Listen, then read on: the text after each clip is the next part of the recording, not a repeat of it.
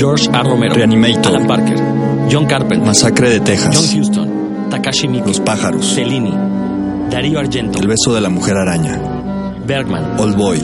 Park Chan-wook, Naranja mecánica. Babenco, El halcón maltés. Eisenstein, Top Hooper, Posesión. Kubrick, Guillermo del Toro, Una película serbia. Stuart Gordon. Perros de reserva. No te puedes perder Psicocinema. Cine para estómagos curtidos. Los jueves de 8 a 9 de la noche por Circo Volador Radio.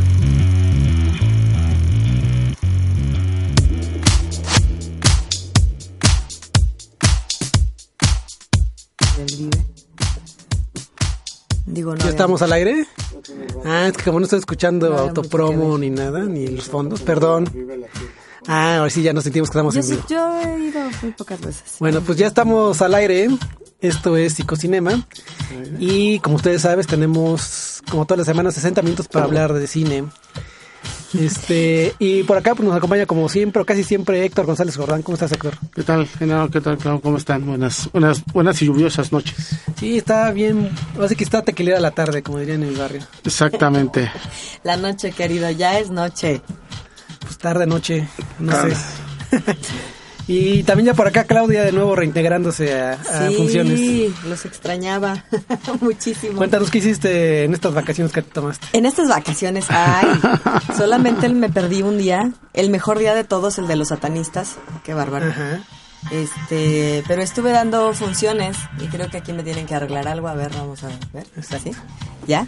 Gracias. Ah, ya que estás por acá, Ariel, este, si nos puedes quitar el regreso de los micrófonos. Sí, estuve dando funciones en microteatro. Al rato les platico porque este fin de semana voy a volver a estar ahí, este, haciendo a, a Meche, una, una chica como de, la, de película de los años 50 mexicana. Entonces, al rato les platico. Ok. Este, pero sí, aquí estoy. Buenas noches a todos nuestros radioescuchas, interescuchas, o cómo se llama ahora esto. Pues este, radio escucha, los dejamos en Ok. Internautas. Internautas. Sí, no sé cómo llamarles, pero les mandamos sabemos si nos escucha gente, pero yo- suponemos que sí. claro que nos escuchan. Bueno, pues este, hoy esta semana no tenemos como un tema tema, pero hace rato que nos estamos poniendo de acuerdo para ver de qué era. Pues hay, como todos los años, siempre hay este, pues la película que es el, el remake, o es la segunda parte, o es el spin-off, o hay como, o la precuela, la secuela, que de repente se confunden estas cosas, pero en el programa de hoy vamos a, a hablar de eso y de ambulante y de, de a ver qué más cosas se nos ocurran. Pero yo estaba viendo, digo, antes de empezar ya con los temas que tenemos para el día de hoy, este, un cuate nos pasaba hace rato lo de arroba plaqueta, ¿no? Se llama la chava. Ah, sí, Tamara no. de Anda. ¿Tú la conoces? De Twitter. Ah, ok. Sí. Pensé que era íntima tuya. No, No, no no, no. Este, no, solo es, es muy famosa, es una tuitera muy famosa. Pero se volvió famosa por lo que, por el, el- lo del levantarle la demanda al taxista o ya era famosa? No, ya, ya era, era, ya ya era. era. Lo que, lo que en algún momento se, se, se, ya- se denominó el, el Tweetstar, que era así como una aspiración muy 2007. E- Ella tiene una buena historia a partir de, de internet. eh, es una historia privada. La voy a voy a contar un poco. La voy a revelar. modo. La va a ventanear No, porque porque hice una nota sobre eso en su, Héctor- en momento. Sí, sí, exacto, exacto, exactamente. Entonces hice una, la- platiqué con ella incluso y bueno, fue un- porque ella conoció a, a, a su papá a partir de, de Facebook. Es una historia padre. Ok. Ahí la voy a dejar. No voy a contar más detalles. Pero, pero sí es una rockstar de, de las redes sociales. De, yo, para los que no tenemos Facebook, pues de Twitter. Pero entiendo que también en Facebook es como muy importante.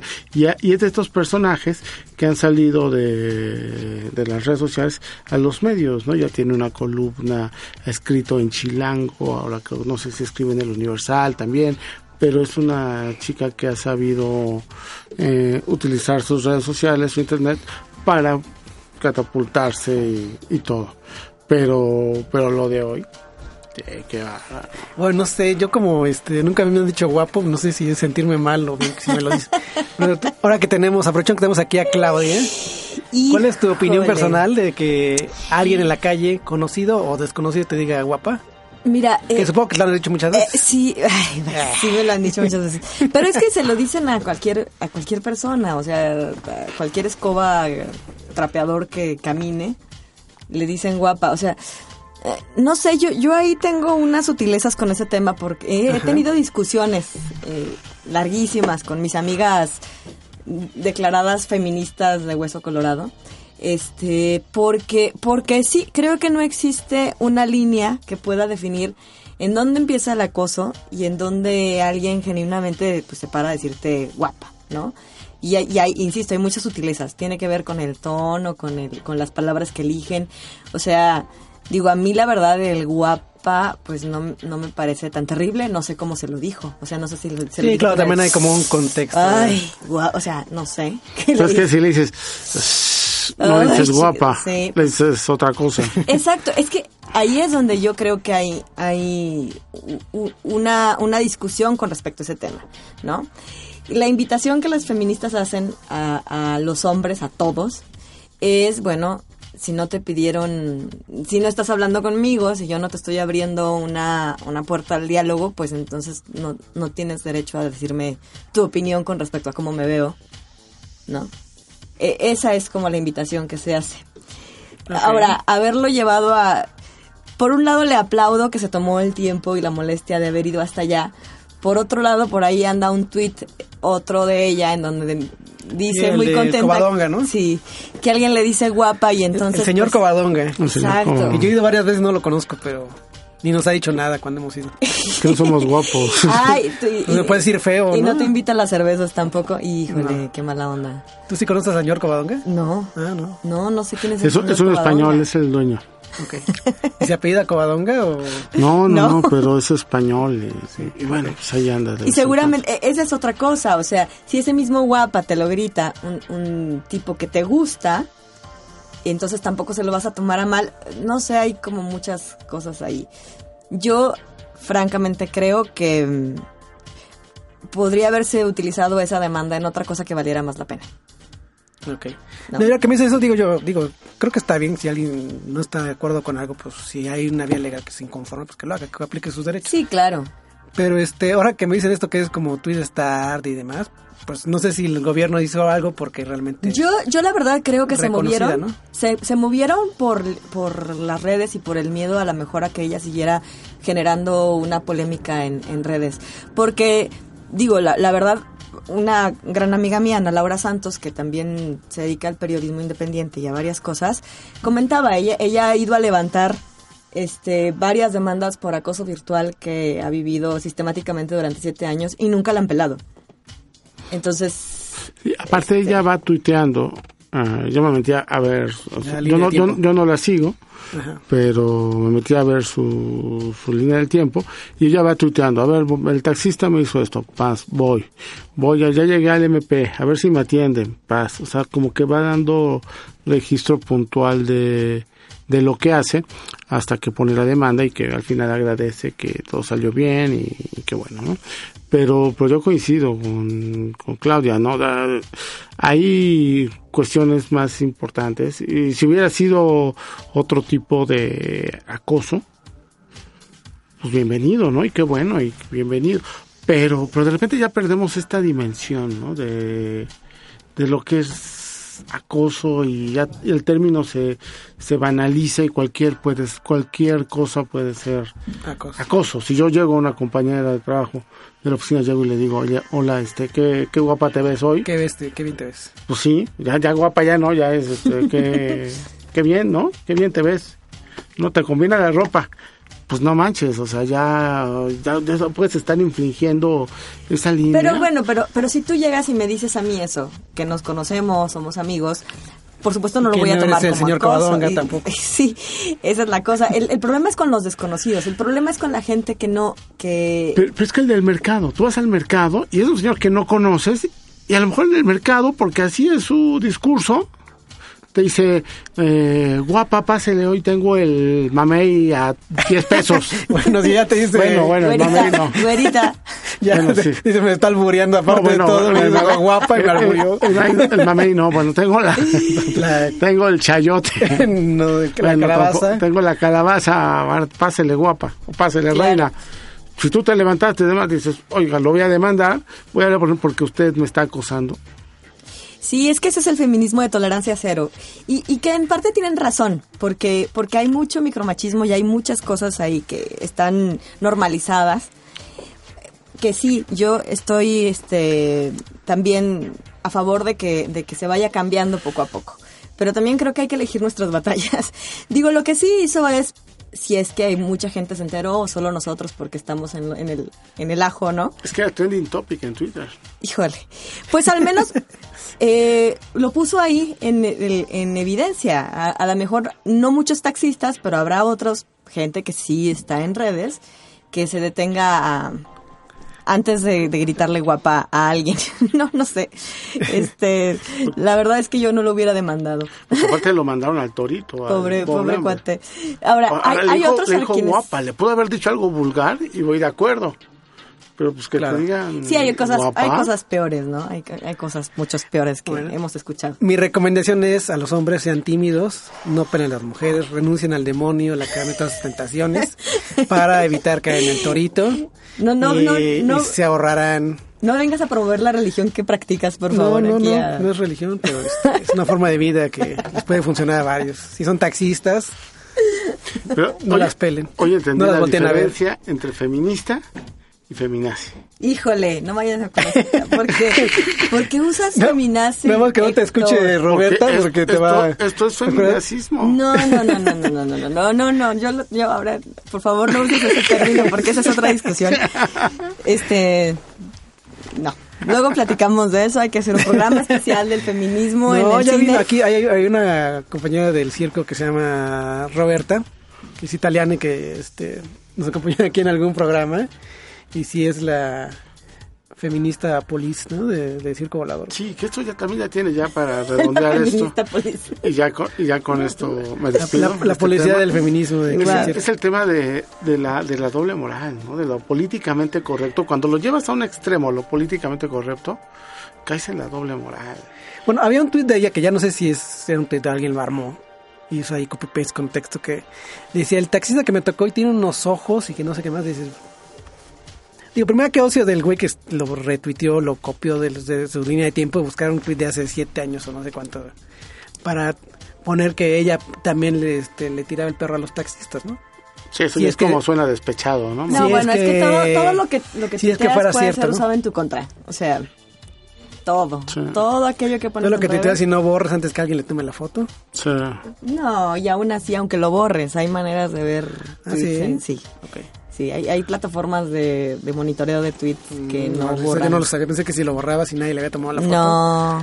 Entonces, Estaba todo, todo home. lo que usted ponga en redes puede ser usado en su contra, así que ya cuídense mejor de lo que dice. Por eso no tenemos Facebook. Favor de no tu- tuitear borracho, de no alimentar a los tuiteros y etcétera. Pero bueno, entonces, ¿de qué más vamos a hablar hoy? No, sabes que una cosa que ya no comentamos porque a mí me dio mucho gusto el otro día estaba leyendo este Laberinto de Milenio y había una nota que decía que había que a partir de, bueno, no sé si sea la razón, pero decían a partir del del gobierno de Trump repuntó la venta de los libros 1984 y no sé si hay versión de, De George Orwell, Sí, sobre Orwell. todo, ¿no? Ah, y no sé también de Naranja Mecánica o de Sí, ah, en Inglaterra. En Inglaterra fue a partir del Brexit.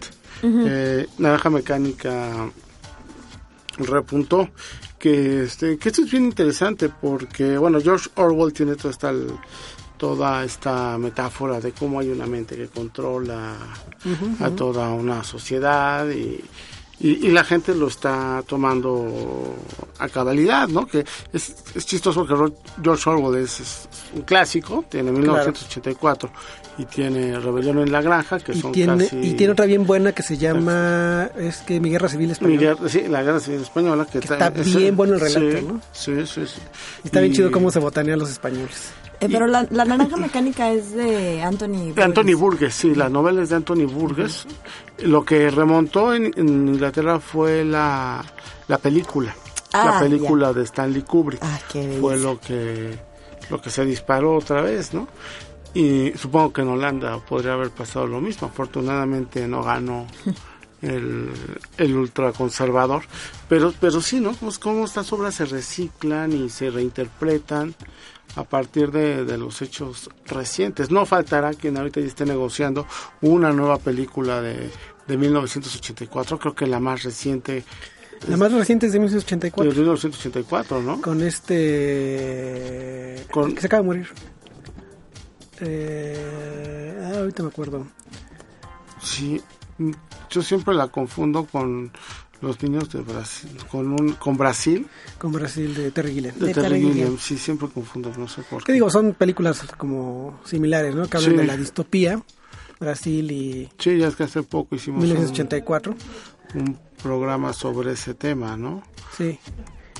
Sí, es el mismo de... John Hurt. John Hurt. John John Hurt, Hurt, sí, exacto. y la película es de Michael Radford, ¿no? Entonces, bueno. Pero sí, sí es que bueno que, que, se, que, se, re- que se reciclen. Y, y hablando de recicladas, déjenme poner el tema en la mesa. Vi ta. Transpotting. Ah, La que, fuiste La el- vida en el abismo fue el- 2. Fue el enviado especial de. Psicocinema para la función de prensa. Sí, sí, sí, sí. sí. Cuéntanos todo, por La favor. verdad es que era... Bueno, antes de que nos digas más, dinos si te gustó o no te gustó. ¿Vale la pena irla a ver ahora que salga? Sí, sí vale la pena ir- irla a ver. Hay que, hay que tomar en cuenta que pasaron 20 años, ¿no? Entonces ni, ni ellos son los mismos, ni uno es el mismo. Yo creo que más bien, un- no sé, más o menos aquí somos Claudia, que es mucho más joven que nosotros. Muchísimo más joven. Este, Una niña. una niña. No, nos da pena Dudo, este, dudo que le tocado- unas chelas porque igual que Porque le- los acusar. nos puede acusar de este Sí, de, que- algo. de algo, ¿no? Sí. Eh, ahí me tocó verla en el cine, en, la, en una muestra internacional de cine, y sí, era como un suceso, ¿no? En la, en la universidad. ¿Y la dirige Danny Boyle? Danny Boyle, sí, Ah, sí, es lo mismo. Y ahora lo que, lo que está padre es que sale Irving Welsh. Tiene una pequeña, tiene, tiene una pequeña aparición. Y, y bueno, que para, pero Irving Welsh es curioso. Yo he platicado un par de veces con él y, y se queja. Es como una relación agridulce con Amor-odio. Transpotting, Sí, ¿no? claro. Porque pues es que toda la gente se queda con eso y tiene otras obras. Y para él hay otras obras que no, que Transpotting no es su mejor obra. para él. Bueno, pero es emblemática. Sí, yo Es lo vi en la Feria del. Libro de Oaxaca y también todo el mundo se quería tomar foto con él solo por... que esa es genial la anécdota de la Feria del Libro de Oaxaca. Si estuviste cuando, ¿Cuál de todas? cuando llega súper mezcalado a su plática. Ah, sí. Andaba con cierto poeta muy amigo mío. Ajá. Se perdieron ahí un ratito. Sí, sí, sí, que llegó súper mezcalado a la, y que se puso a cantar canciones de David Bowie. Bueno, Fue todo, todo, un, todo un show. Pero, pero la película me gustó, sí, sí, en resumidas cuentas sí me gustó. Ahí tiene muchas cosas, tiene muchas cosas para, para comentar, para revisar. Bueno, Ay. para que no se queden con Transpotting, que se puede enojar Danny Boyle, hay una que es antes, que yo la vi apenas el fin de semana, se llama Shallow Grave, Sí, que no sé cómo pusieron aquí, pero es, eh, es como una película negra y de un crimen, de unos chavos, de unos roomies que se encuentran con una maleta llena de dinero. Y no saben cómo hacer para quedarse con, la, con el bar. Pero este, este está muy recomendable, la encuentran casi en cualquier... y con el tío Torrent fácilmente la encuentran. Sí, y Danny Boyle es un gran director, aparte, o sea, o sea, también él tiene una carrera suficientemente sólida, y suficientemente larga, como para encasillarlo en Trainspotting, ¿no? También es la película que lo vuelve una, una Celebridad. celebridad y es una película, yo imagino como Perros de Reserva. Yo me acuerdo en esa época, coincide- no sé, a lo mejor un año, dos años de diferencia, pero viene Perros de Reserva, viene Trainspotting y viene El Odio, Lehain, de Matthew Kasowitz, con Vincent Cassel. Puta, las tres eran rompedoras, ¿no? Pues creo que hasta de la época es este. Esta de Pistolero. Ahorita me acuerdo del director de este. ¿Y la de. Robert Rodríguez? Rodríguez, sí, ¿no? sí, sí, sí, sí. Yo creo que esa también la pasó en la Facultad de Ciencias de un estreno este, para la UNAM. Sí, era así como las tres eran, no manches, Sí. ¿qué, qué, qué nos están queriendo decir? Uno salía de ver Transpotting y quería irse a drogar, ¿no? O sea, ahora no me pasó lo mismo. Aunque sea con cinco mil, ¿no? 20 años después, ya digo, no, pues ya no puedo. ¿no? O sea, Me o sea, pegan. Sí, me, vuelven a ver así. Sí, ¿no? Entran O sea, a la casa. Si alguien me preguntaba, yo era que le comentaba que había visto la película y me dice, ¿yo ahora qué drogas se meten? Pues, pues ya ni las conozco, están tan ¿De sofisticadas, verdad? ya están tan sofisticadas que que, pues, pues nada, tú dices, pues es heroína, identificas heroína, identificas la cocaína, pero pues hay otras cosas que tú ya no sabes. Pues es como ahora los millennials, bueno, las millennials, porque los millennials creo que no lo pueden hacer. Yo leí hace el año pasado que hay una cosa que se llama tampons on the rocks, Ah, ya. que se me hizo la cosa más espantosa, que para que no los huel- no las huelan que, que te tomaron, te remojan un tampón en alguna bebida alcohólica y ya con eso te pones, se ponen borrachos, Pero se ponen el tampón, ¿sí? Sí. Bueno, pues es que entra, Donde, donde tiene que ir y donde tiene que ir. entra la sustancia por donde la... Sí, en algún otro... Bueno, algunas leí una entrevista con Rod Stewart eh, y la clásica pregunta, las drogas, ¿no? Entonces le dice Rod Stewart al reportero, le dice, mira, ya sé por dónde vas, si quieres saber de las drogas, si nos metimos todas y por todos lados, incluso ya para probar, nos las metíamos por, por aquellito, por salva hacia la parte. Ok. Salva hacia la parte. dice. O sea, no, no, no quedó nada claro, pero vamos con una rola. Acá vamos a poner de... Tú escogiste un par de rolitas del soundtrack. Sí, pues vamos a abrir con, con esta canción que hacía mucho que no escuchaba y, y gracias a la película La recordaste. reencontré. Dreamers, Dreamers de Blondie, ¿no? Que, Ok. que pues está bien padre esta canción y es uno de los temas centrales de la, de la movie. Ok. Bueno, pues vamos a esta rola y regresamos a hablar de si las segundas partes fueron buenas o no. Esto es Psicocinema, cine para estómagos curtidos por Circo Volador Radio.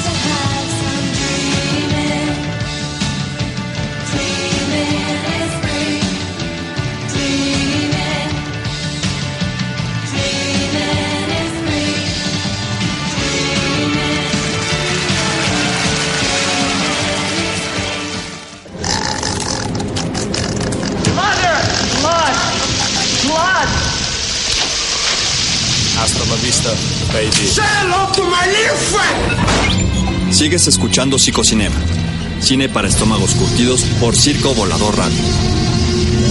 gonna need a bigger boat.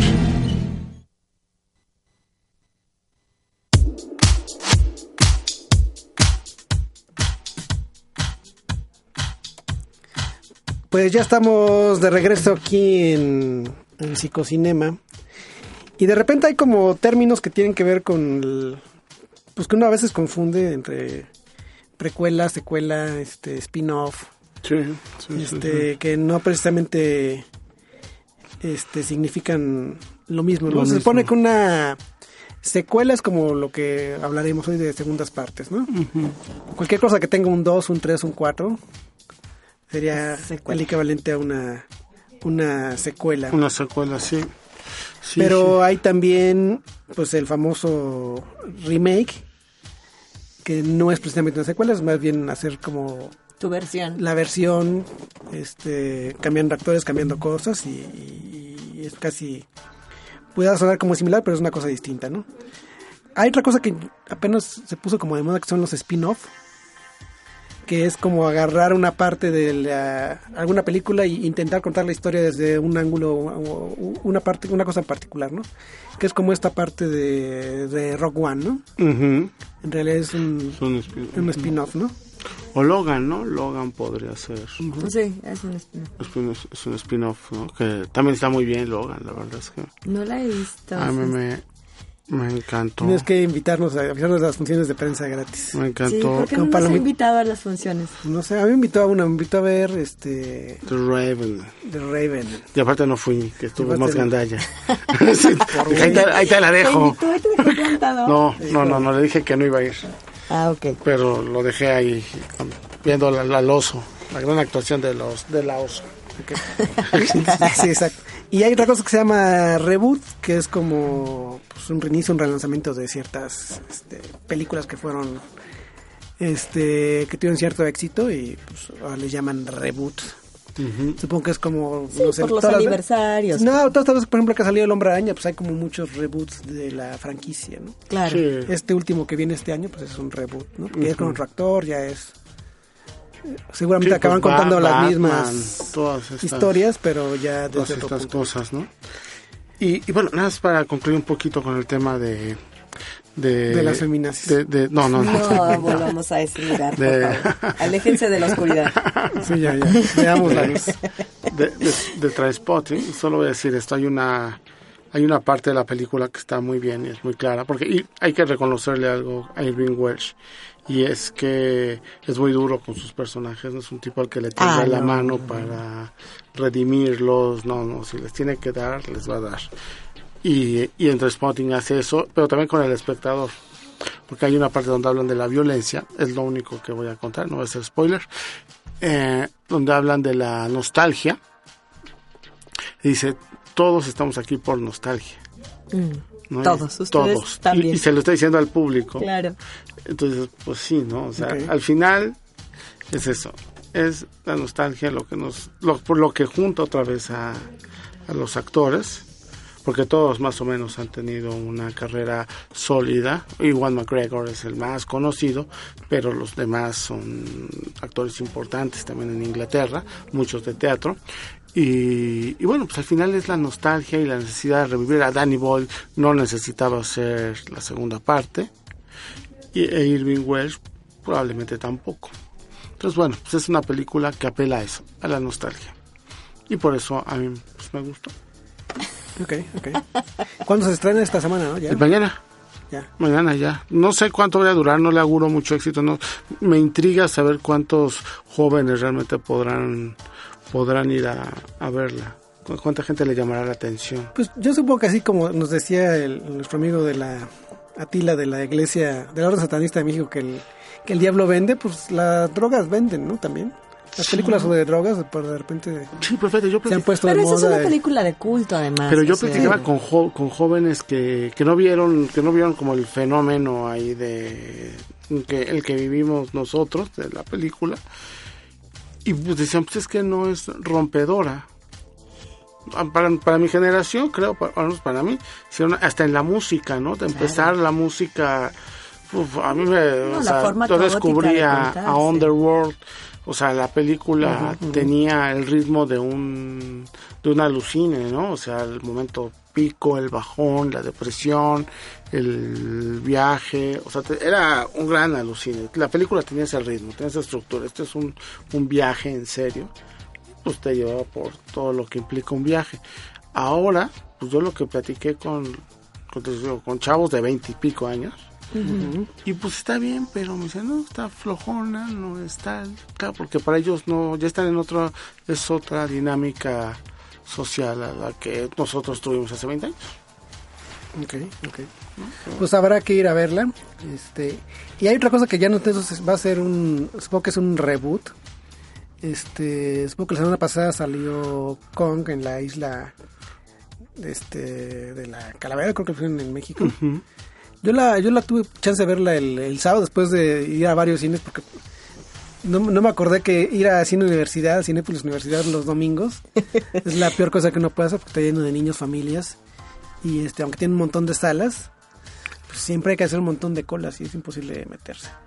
Y aparte el servicio de taquilla virtual que tienen ahí pues, no funciona. Entonces nada más está uno formado haciéndose fila y para que llegas y pues no, no te acepta la tarjeta, ninguna tarjeta acepta. Entonces pues opté por, por, por verla a otro cine, pero comentaba ahorita con este Rodrigo Real Tamaño que hoy estuvo por acá. Y eh, pues es una buena versión de, de, esta película de bueno esta saga de películas de, King Kong. Este de entrada porque primera eh, pues como que ya se dieron cuenta que pues la gente vamos a ver ese tipo de películas. De entrada por las peleas de, de King Kong contra las demás bestias ¿no? que aparecen ahí. Ah, hay un momento en la película que de repente uno dice, bueno, pues es una película de King Kong y por qué salen otros bichos así gigantescos que están en esa misma isla.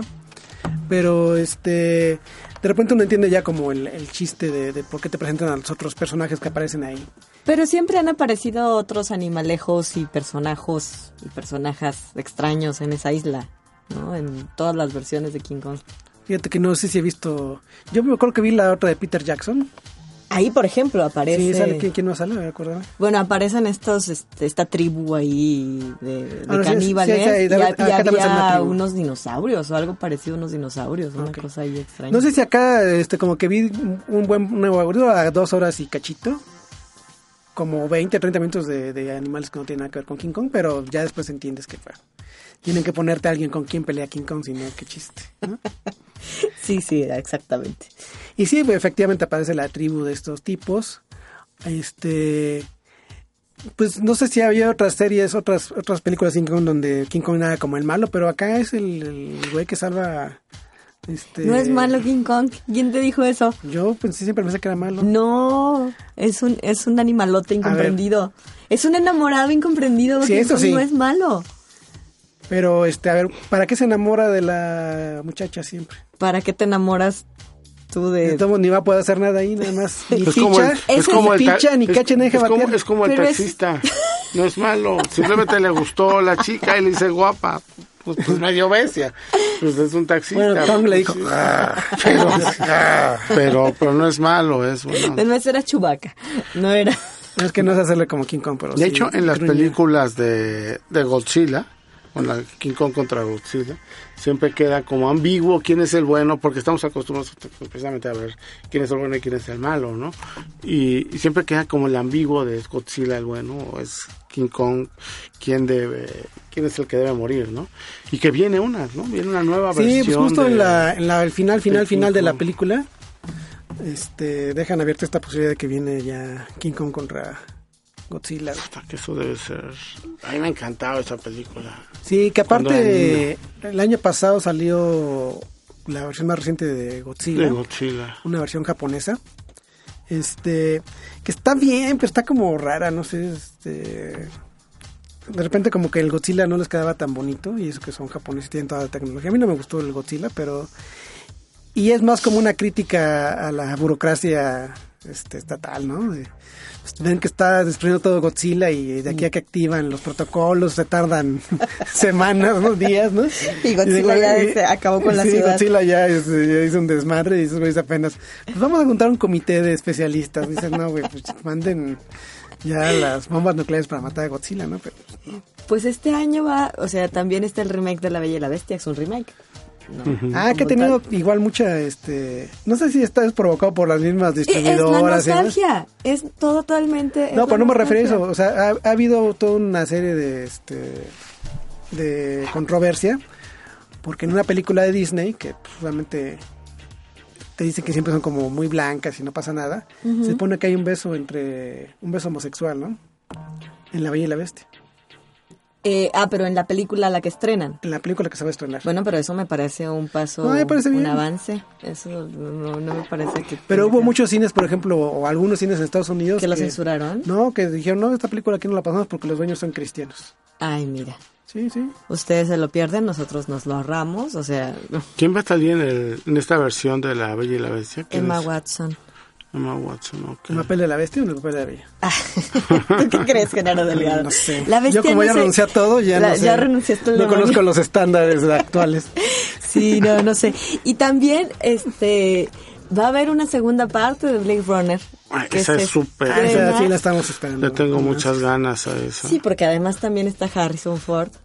Y el guapísimo, no me vaya a acusar de acoso, Ryan No, no Gosling. le- te, te encargo que no le digas guapo ya a nadie. porque sí, no es- tenemos presupuesto para pagar demandas. espero que esa sea de alguno de esos casos afortunados en donde la segunda parte sí es buena, porque sí es segunda parte por completo. Es que desgraciadamente lo que va a pasar con Blade Runner es que a todos nos va, las expectativas las va a despedazar. Y no nos va a gustar. Porque le- tenemos la vara, No me eches la sal, tenemos tan, tan alta la vara pues en esta película porque la primera pues a todos nos encantó y, a- y yo no la he visto recientemente pero la recuerdo como una maravilla. No, yo sí la he visto, fíjate, y, y sigue siendo una maravilla. No es una película que me parece que envejezca. O sea, tiene una textura de película de 1981, 82, no me acuerdo qué año era. Pero, pero es preciosa, o sea, Sí, claro. y la, y la música y, el, y las actuaciones y el tema, o sea, sigue presentándose como algo... Entonces, pues eso, tienes, Excepcional. recuerda, tienes tan viva, tienes en un nivel tan alto Blade Runner, que es muy difícil incluso para, para Ridley Scott, que también va a estrenar, ayer vi, el otro vi el tráiler de, de la de Alien, que sale también este año, que es muy difícil que vuelva a ser, porque ya no, nosotros ya no lo vemos con los mismos ojos, o sea, también es una cosa del espectador, ya estás más curtido, ya has visto otras cosas, ya has leído más, ya la tecnología ahorita ya no nos sorprende cualquier cosa, entonces, desgraciadamente ya no, ya no vemos las películas. Ahora, fíjate que en el caso de Alien hay una de las, supongo que es la 3 o la 4. Segunda parte afortunada, por ejemplo, también. Sí, no, Alien De tiene... Alien, Alien- no, pero la, la que hizo estos güey, eh, uno de los directores de Delicatessen, Jean-Pierre, know? you know, Jean-Pierre sí, Jeunet. este, que hizo una, no sé por qué lo tomaron en cuenta para hacer una versión de Alien. A mí sí me gustó. Pero esa- a, a mí también, también me encantó. Porque tiene una parte como de steampunk, así Sí, como un poco sí, lo que sí, sí, lo sí. que aparece en, en, este, la ciudad de los niños perdidos y más. Sí. De este de tecnología, pero parte. Pues sobre todo el concepto visual es padre, ¿no? Sí. Sí, claro. Sí, Claro, y claro. su recurrencia a, a ciertos actores Exacto, también. sí, exacto. que Había varios de Delicatessen que salían ahí en, El chaparrín este, ¿no? incluso el alto, ¿cómo se llama? El que también salió en Cronos.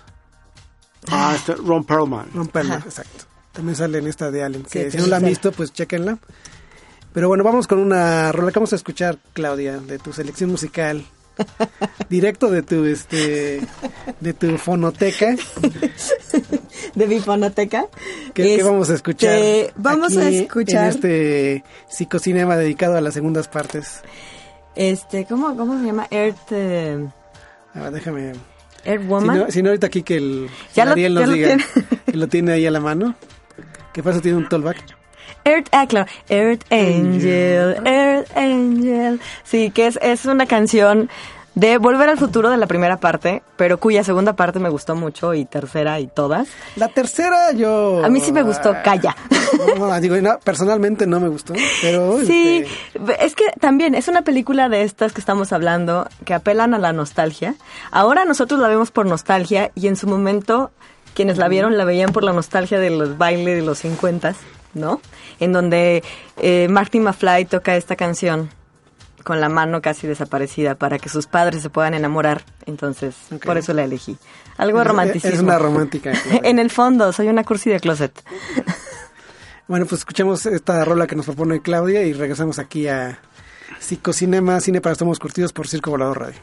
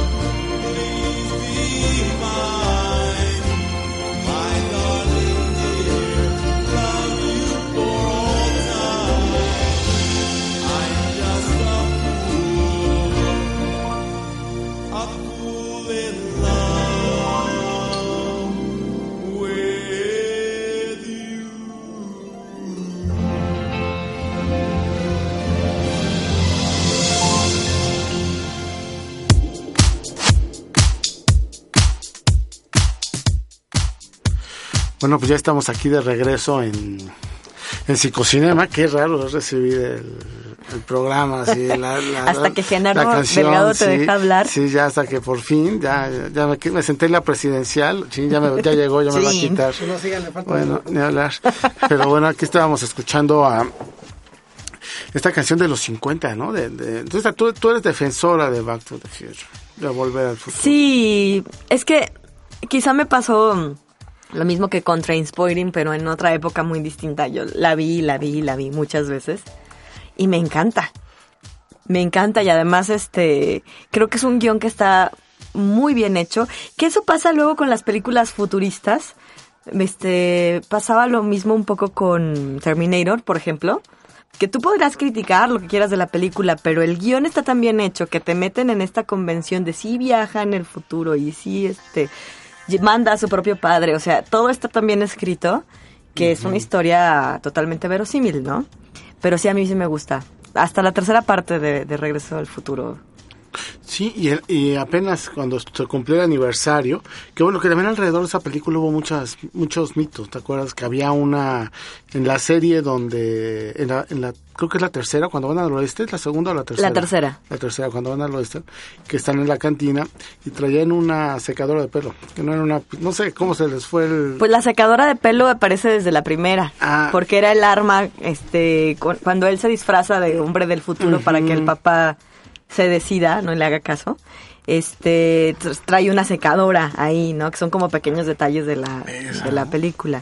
Sí, y, esa, y lo de la patineta, que cuando que fue el aniversario de la, los 30 años de, de la película, si fueron 30, sí, sí, 30, que pues se se- estaba previsto, o sea, había una de las predicciones de la película era esta onda de las patinetas que, que volaban. Pues las patinetas que volaban, los tenis que, que se cerraban, los autos que volaban, o sea, hay muchas cosas que no me Pero- cumplió. Pe- pero Matt- Bueno, ni lo de los estos cachorros de Chicago, ¿no? ni lo de eso, Estuvieron a punto, ¿no? Estuvieron a Estuvieron a punto. punto. Se pasaron por un punto. año, Sí, había, pero llegó... había llegó muchas cosas. Fíjate, por ejemplo, hay, hay un detalle en, en esta vitrina que ve Marty McFly, este, que es como del futuro. Bueno, no entra a la cafetería y lo atiende Michael Jackson, lo atiende una pantalla con Michael Jackson. Es muy chistoso porque en esa época Michael Jackson no estaba así. Y pasó el tiempo y se convirtió en esa cosa que, que él veía. Sí, hay cosas que dices, ¿cómo le atinaron? ¡Qué bárbaros! Pero sí, es, es una gran película. A mí, esa segunda parte sí me encantó. A mí lo que más me gustaba eran la- las canciones. Sí. de Jerry... Era, bueno, estaba Jerry Lee Lewis y el tema era The Power of Love de, de Huey Lewis and the De sí. de que ya hablamos en, cuando hablamos Otra de American romántica. Psycho. Y en la y en la vaquera, que es la tercera, era Double Back de CC Top, ¿no? Que CC Top es otra super banda. Entonces a mí la, la música me, me encanta, la de... Las películas un poquito menos, pero de entrada la música sí, sí me gusta mucho. Sí, yo sí las vi mucho. Y ahora, y ahora que las que las he vuelto a ver, de pronto ahí las pasan en algún canal.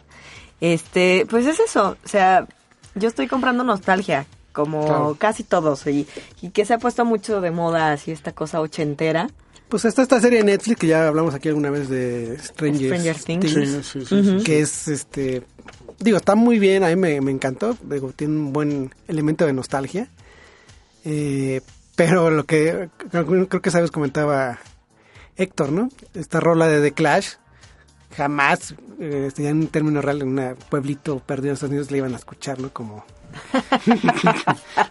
The Clash se volvió popular Porque tiene The Clash a los Smiths, ¿no? Sí. Dices, no, te cae que en un pueblito perdido. Oye, va a tenía- sonar The era su hermano, y va a el sonar los hermano Smiths. Buscaba música, se pasaban los cassettes.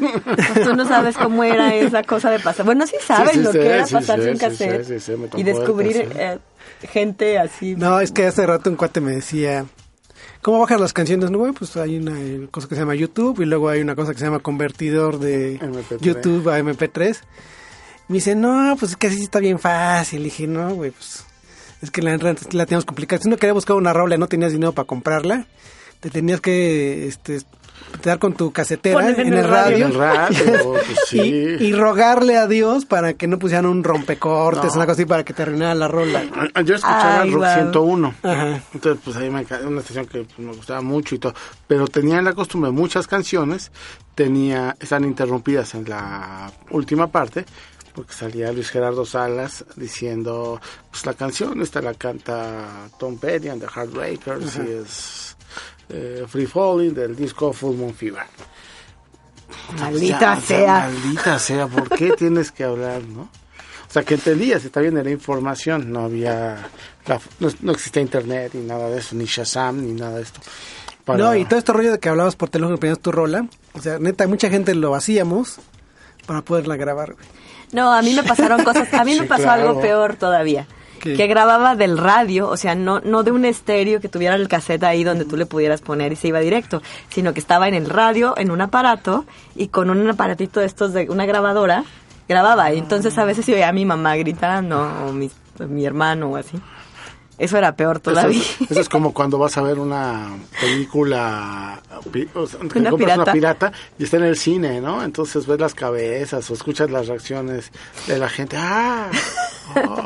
Sí, exactamente. Era como hacer captura de pantalla, ¿no? En el celular. Pero de los ochentas y con grabadora Y con cassette. y con cassette. Sí. Ahora, ya que en segundas partes no me dejarán mentir, o si me dejan mentir, me gustaría saber por qué. El padrino Ah, por supuesto. es la, la madre de todas las segundas partes. Porque puede ser tan buena, o incluso hay quien dice que es mejor la dos que la, que la primera. No sé, no sé, yo no voy a entrar en esa polémica, pero el padrino es. Es como en Star Wars, el, bueno, el Imperio contraataca, que también es. A ver, sáquenme de una duda porque no soy tan Star, Wa- tan Star Wars. Pero había una que no era la segunda, o sea, era otra película, ¿no? Que ya en, ya, ya en, con todas las películas nuevas, la que es la segunda parte es otra, ¿no? De, de Star Wars. O si es el Imperio. No, es que hubo una No. primera etapa de Star Wars, que era el episodio 4, 5 y 6. Que la- el episodio 4 aquí realmente todo el mundo, digo, todo el mundo la conocimos como Star Wars. Porque supongo que, no- au- aunque decía episodio 4 y más, nadie esperaba que, este, que se volviera el éxito que se volvió. Y ya años después le pusieron un- una nueva esperanza a este episodio 4. Ok. Pero en realidad Star Wars, que lo, lo que de niño le llamamos Star Wars y episodio 4 o Una Nueva Esperanza, que ahora así se llama oficialmente la película, pues es la misma. Ah, ya, ya. Sí, de hecho, la mayoría, bueno, de cierta generación para como nosotros, pues las conocemos. Star Wars, El Imperio Contraataca y el resto del Jedi. No sé, episodio 6, episodio 4, Cuatro, 5 y cinco y 6. seis. No. A partir del episodio 1, el episodio 2, el episodio 3 ya es cuando se vuelven episodios. Y es igual un buen ejemplo de las segundas partes. O sea, el episodio 1, 2 y 3, que ya las hace George Lucas, ¿no? Directamente. Son un asco. Bueno, están bien, pero este, no sé si tenemos otra expectativa. Y afortunadamente estas dos nuevas películas que salieron, que una es este, la del Despertar de la Fuerza y esta última de Rogue One. Eh, Rogue One, este, realmente han sorprendido a todos los fans y no fans de, de la serie, ¿no? Claro, De, de esta saga de, de películas, ¿no? claro, claro. Entonces, pues, bueno, y el padrino, pues insisto, ¿alguna objeción? No. Tiene que. Nadie va a discutir contigo. Nadie va a discutir contigo. Pues vamos con una rolita que escogiste también por ahí de, de Transpotting, mi estimado Héctor, ya para irnos para la última parte. Esta, que es uno de los momentos más alegres y más divertidos de la, de la película, porque están en un antro, contemporáneo el antro evidentemente, pero empieza a sonar esto que vamos a escuchar y todo el mundo se pone prendidísimo y a todo el mundo le entran ganas de tomar, de drogarse y de bailar. Con Radio Gaga de de- Queen. del Queen. Pues este, están escuchando Radio Gaga aquí en Queen, no estamos en, en el Londres. programa de Queen de los lunes, pero este, escúchenla, esto es Psicocinema, cine para estamos curtidos por Circo Volador Radio.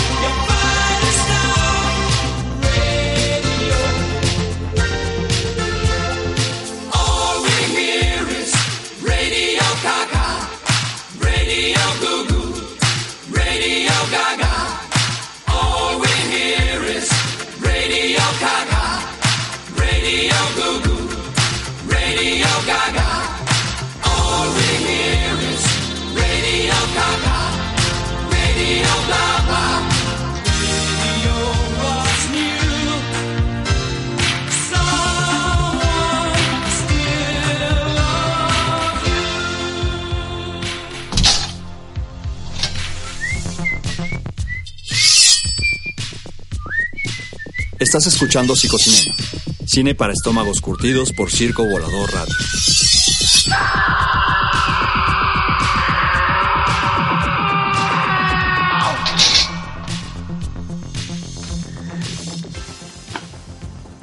¿Qué? ¿De qué estábamos hablando? Ah, no sé, de que... Estábamos hablando de estómagos curtidos. De estómagos curtidos y, No, de, y, de, que y de casting. de microteatro. Ah, sí. Sí, este, rápidamente me voy a aventar mi gol. Eh, estoy este sábado y domingo dando funciones en microteatro. El sábado a partir de las 7 de la tarde y los domingos a partir de las 6. Seis funciones cada media hora. Sala 11, Lentejuelas, que es un homenaje a las películas de los 50 y en específico a la vida de la gran Lucha Reyes. Este, comparto escenario con la grandiosísima Alejandra Ley. Entonces vayan, por favor. Y cierto lo que dice Jaime López, que no hay peor lucha que lucha reyes. Sí, es cierto. Sí, la verdad es un, es un viaje muy bonito. Son 15 minutos, un poco un flashback de la vida de Lucha, dirigido por Javier Ib- Ibargüengoitia, pero pues vayan, vayan, por favor. Bueno, ahorita no sé si era ¿Y dónde lucha reyes lucha la villa. pero- Roble 3, Santa María la Ribera. Gracias, Héctor. Órale, perfecto. Pues ya casi para despedirnos, si no se han enterado, pero bueno, este jueves arranca eh, Ambulante, que es este festival de cine documental, creo que el más importante que hay en México. Sí, sí, sí. Hay otros, hay otros. Hay- Están muy buenos Ah, ejercicios. también está el 2DF, 2DF. que está muy bien, pero Plan Ambulante sí creo que es el que tiene la programación Sí, de más pues, es ambiciosa un- de todas, ¿no? El año pasado tuvieron 730 funciones, tuvieron como Sí, ahora son más. 37 mil asistentes. Sí, sí, sí. Sí, es un Y festival que ya está consolidado muy cabrón. Ahora regresa rápidamente lo que no se pueden perder, regresa a la sección sonidero para todos los amantes de la música, que son películas sobre, son documentales sobre música, viene uno de Leonard Cohen para los interesados, Eh, viene- hay un ciclo que no se pueden perder también de documentales curado por Werner Herzog, que son, o sea, que eso, eso promete bastante. ¿Pero vienen documentales de él en ese ciclo o no curó No, de él? no, no, no, él Ah, lo curó nada más. no puso... Sí, se ha hecho tradición que viene cada año lo nuevo de Errol, de Errol Morris, quizás el, el mejor documentalista a mi modo de ver estadounidense. Entonces hay que hay que checarlo y una retrospectiva de Eduardo Coutinho, ¿no? Esos como los highlights que, que. Bueno, y viene la que se estrenó en septiembre del año pasado de Nick Cave, Ujú. De nuevo pero consentimiento. Exacto, de la cual sonidero. hace, hace, según hasta donde pude ver de las reseñas y demás, creo que es como cómo se grabó el disco Skeleton Tree, que también salió el año pasado, ¿no? Sí, y un poco vinculado a lo que fue la muerte de, de su hijo, ¿no? O sea que si Nick Cave de por sí es tristón, pues imagínense. Ok. pues está bien. Entonces, pues ya saben, vayan a ver a Claudia Silky. ahí a, a Microteatro. Y en tus plataformas que tenemos, mi estimado Héctor, En- esta semana.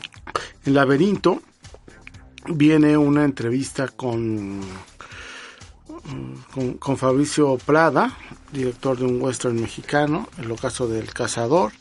Eh, hoy subimos en, en Aristegui Noticias una entrevista con aquel buen amigo de, de Claudia, José Eugenio Sánchez, donde habla de música. De música y poesía y de rock and roll. y poesía y rock and roll. ¡So! Entonces, eh, entonces está bueno, está divertida.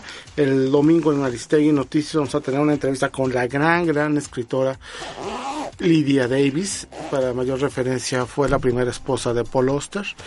Entonces, eso es lo que, lo que viene. En Vértigo va a aparecer un reportaje de ambulante. En fin, eso es lo que Ah, y también hay que decirle a la banda que si no tenías ya suficiente con todos lados donde escribes y acaparas, ahora también estás en Newsweek de vez en cuando. En Newsweek eh, estamos empezando. Les, les iremos informando cómo va todo, pero sí. Ok, pues eh, ya saben, este, casi casi cualquier cosa que abran hay un artículo de, de Héctor González Jordán. ¿Quieres Cualquier- acaparar los medios? Sí. Pues ya nos vamos. Este, ahí la semana les decimos que va, de qué va a ser el siguiente programa, pero gracias por escucharnos. Y los dejamos con un cachito de rola de, del nuevo disco de Nick Cave. Unos milisegundos se va a escuchar. Del nuevo álbum que se llama The Skeleton Tree. Y regresamos aquí. a- digo, y ya se quedan con. Ya no regresamos, se quedan con Animal Sonoro. Que hoy no viene en vivo, pero este. Ahí escúchenlos. Yo soy Genaro Delgado. Esto fue Psicocinema. Buenas noches.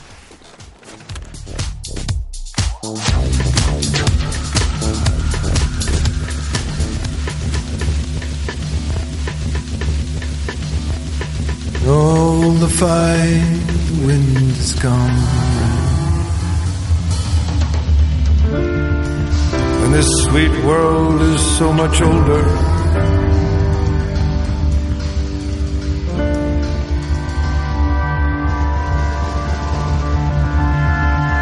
Animals pull the night around their shoulders. Flowers fall to their naked knees. Here I come now, here I come. I hear you've been out there looking for something to love. The dark force that chills at the edge of the tree. It's alright, it's alright. Will you turn so long and lovely? It's hard to believe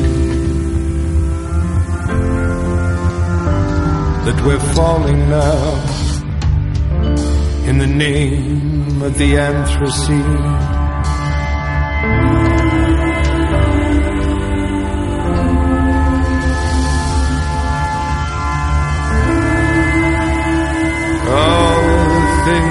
Love, we love, we love, we lose.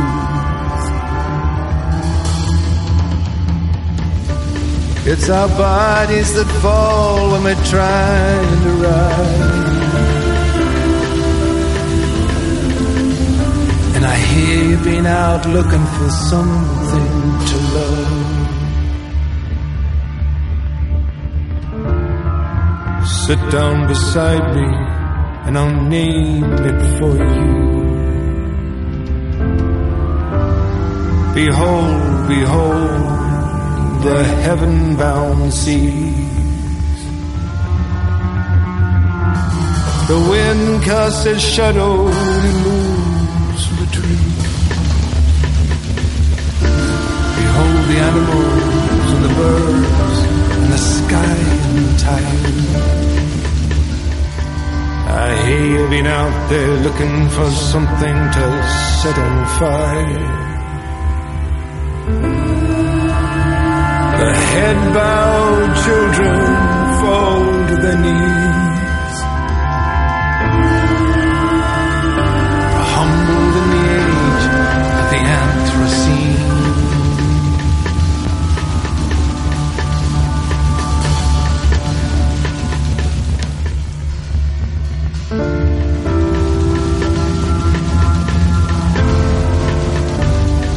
Here they come now, here they come, are pulling you away. There are powers that play more forceful than we.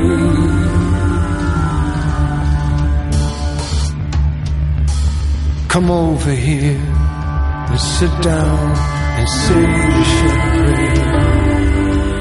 A prayer to the air, to the air that we breathe the astonishing rise of the Anthropocene. Come on now, come on now, hold your breath while you say. It's a long way back, and I'm begging you please to come home now, come home now.